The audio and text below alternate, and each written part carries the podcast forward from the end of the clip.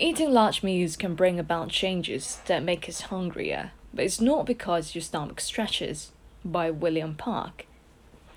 Eating plays a big part in our lives at this time of the year. With this in mind, we're bringing back a story that we thought you may enjoy. It was originally published on 28th of November 2019. I'm pretty confident that I can predict how I'm going to feel after a big meal.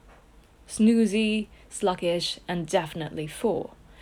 But by lunchtime the next day, I'm sure I'll find room for another roast when you think about it, it's pretty weird that the day after an enormous meal, we can eat exactly the same quantities again. Did we not learn our lessons the first time? Why do we still feel hungry after feasts like Thanksgiving or Christmas?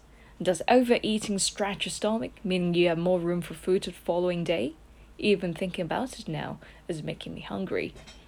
The answer is, for most people, you don't feel hungry in spite of the huge quantity of food you've recently consumed.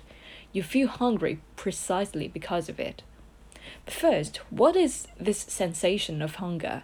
The pang you feel that urges you to eat is the result of a number of physiological changes inside your body. It's true that your stomach changes in size when hungry or full.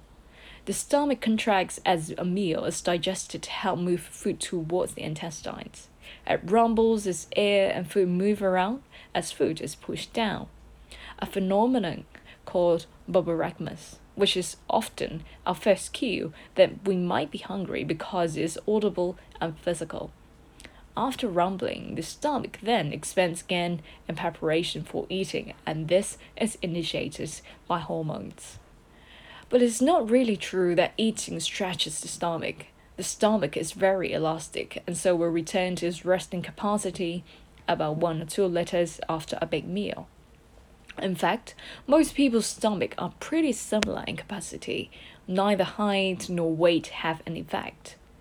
What we might not be cautious is uh, the release of hunger hormones, NPY and AGRP, from the hypothalamus and ghrelin from the stomach.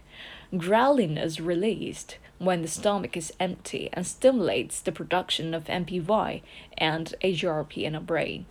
These two hormones are responsible for creating the feelings of hunger and overriding the hormones that give us the sense of being satisfied.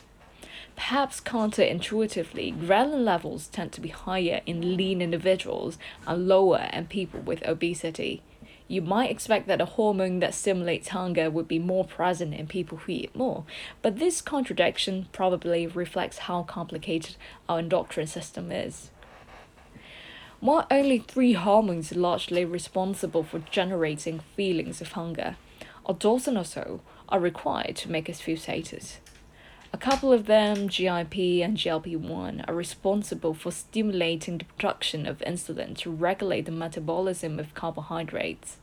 Several more hormones are involved in slowing down the movement of food through our stomach to give our bodies time to digest the food. For those people with obesity who have no, low levels of ghrelin, it might be that high levels of insulin needed to metabolize a high carbohydrate diet are inhibiting production of ghrelin. Two are key to reducing the feeling of hunger, CCK and PYY.